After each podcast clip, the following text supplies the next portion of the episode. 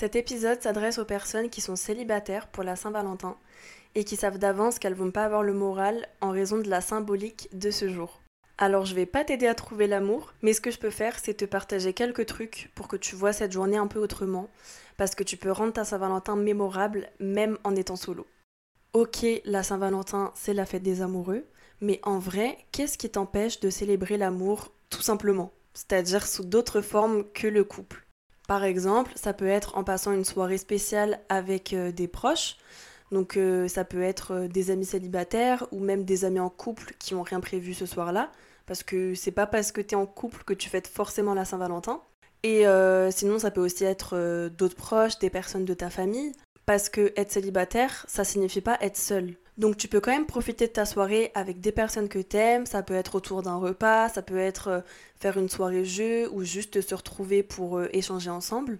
Deuxième chose, tu peux aussi célébrer l'amour pour toi-même en te chouchoutant, en faisant des choses qui te font plaisir, qui te font du bien. Petite skincare, t'offrir euh, des cadeaux, par exemple euh, des fleurs, un massage, euh, écouter des podcasts inspirants, te cuisiner ton plat préféré, prendre un bon bain chaud, mais ça, c'est à consommer avec modération. Regarder un bon film ou lire le livre qui t'attend depuis des semaines ou des mois.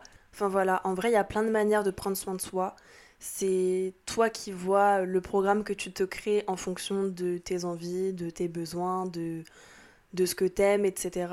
Mais voilà, en vrai, euh, même si t'es célibataire, même si tu passes la soirée seule, ça t'empêche pas de passer une super bonne soirée, de te détendre, de te relaxer un peu. Franchement, ça fait toujours du bien.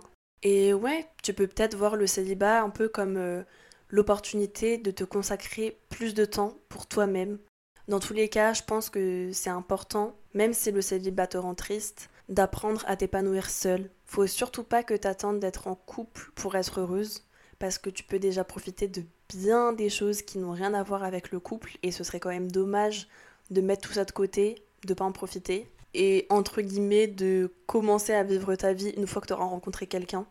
Donc euh, voilà, même si c'est quelque chose avec euh, laquelle tu as du mal, parce que tu as aussi le droit d'avoir des envies et des besoins, de rencontrer euh, quelqu'un, de construire ta vie avec quelqu'un, d'avancer main dans la main avec quelqu'un. Mais surtout, s'il te plaît, n'attends pas d'être en couple pour commencer à vivre et à profiter réellement de ta vie.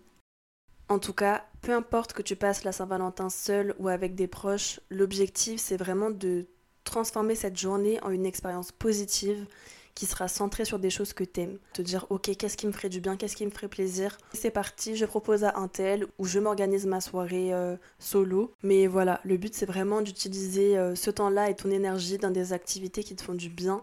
Et euh, ça te permettra de créer des moments mémorables, même en étant célibataire, et de passer quand même une super soirée.